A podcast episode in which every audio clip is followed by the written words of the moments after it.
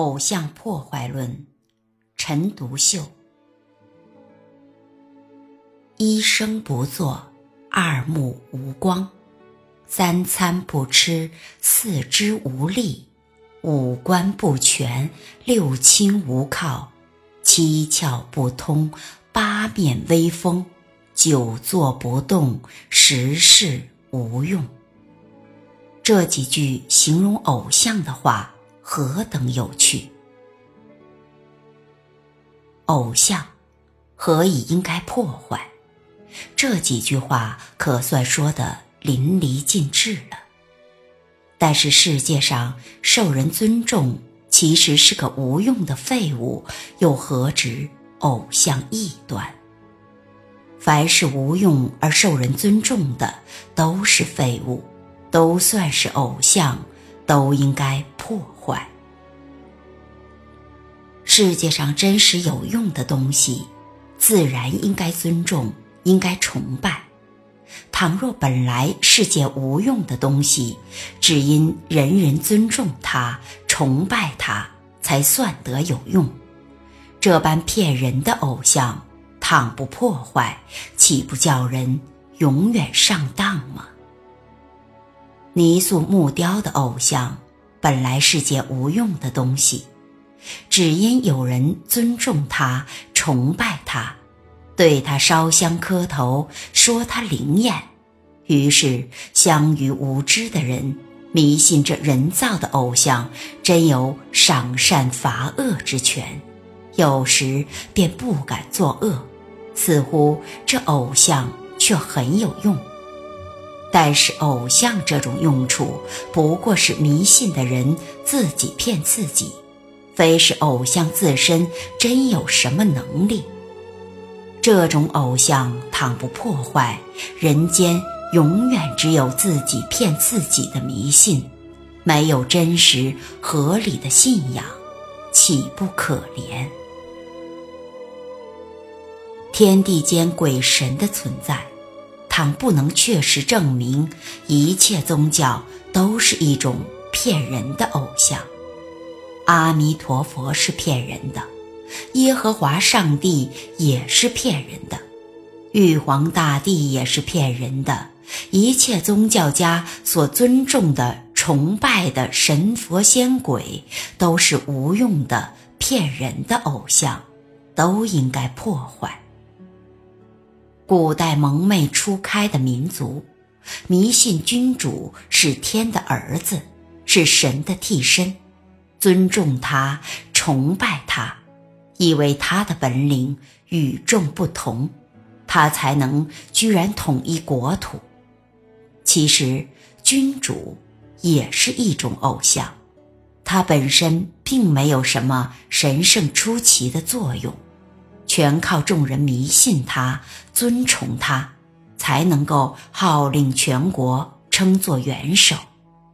一旦亡了国，像此时清朝皇帝溥仪、俄罗斯皇帝尼古拉斯二世，比寻常人还要可怜。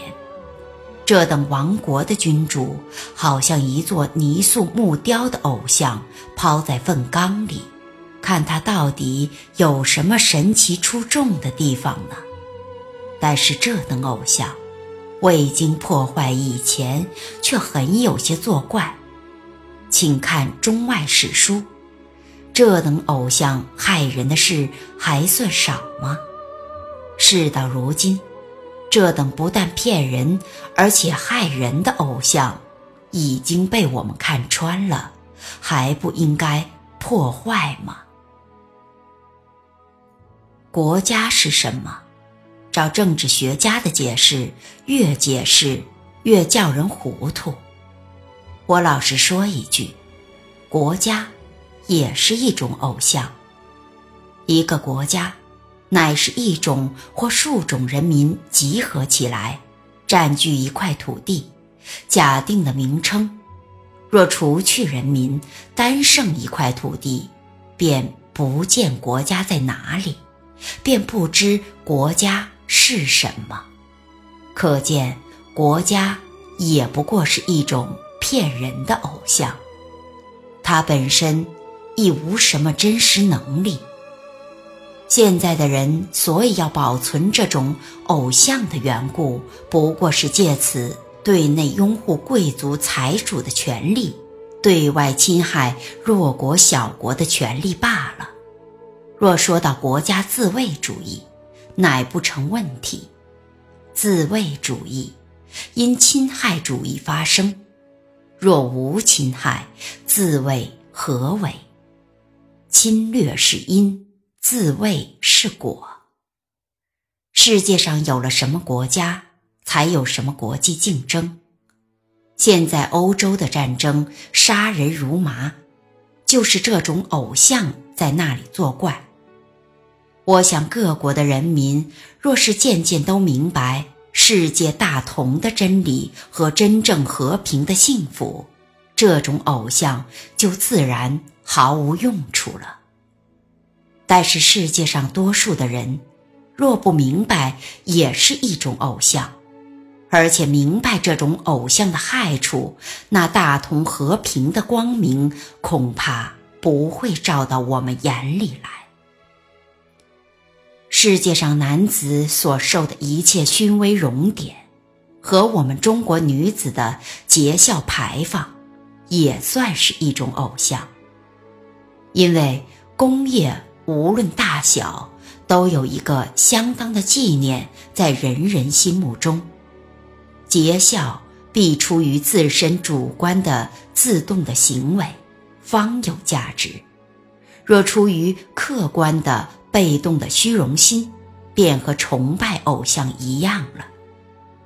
虚荣心伪道德的坏处，较之不道德尤甚。这种虚伪的偶像，倘不破坏，却是真功业、真道德的大障碍。破坏，破坏偶像，破坏虚伪的偶像，五人信仰。当以真实的、合理的为标准，宗教上、政治上、道德上，自古相传的虚荣、欺人不合理的信仰，都算是偶像，都应该破坏。此等虚伪的偶像，倘不破坏，宇宙间实在的真理和五人心坎里彻底的信仰。永远不能合一。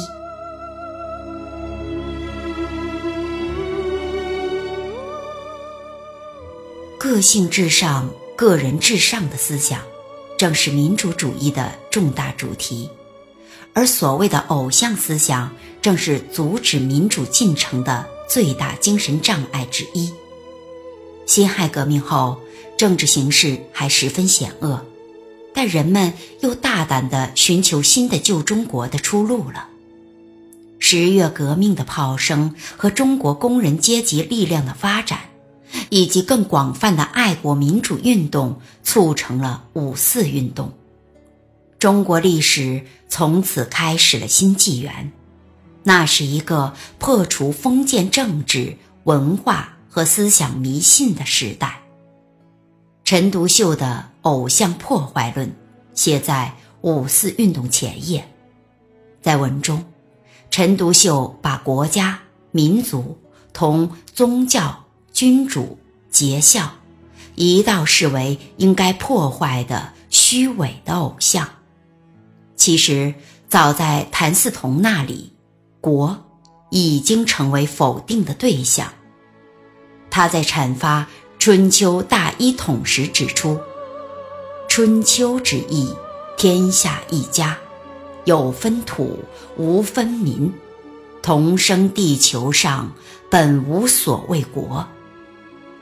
在偶像破坏论中，陈独秀写道：“君主也是一种偶像，他本身并没有什么神圣出奇的作用，全靠众人迷信他，尊崇他。”才能够号令全国，称作元首。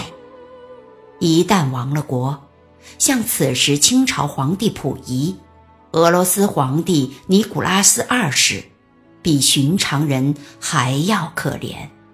这等亡国的君主，好像一座泥塑木雕的偶像抛在粪缸里，看他到底有什么神奇出众的地方呢？但是这等偶像，未经破坏以前，却很有些作怪。请看中外史书，这等偶像害人的事还算少吗？思想的闸门一旦打开，以民主和科学为出发的思想解放的洪流就奔腾向前，不可阻挡。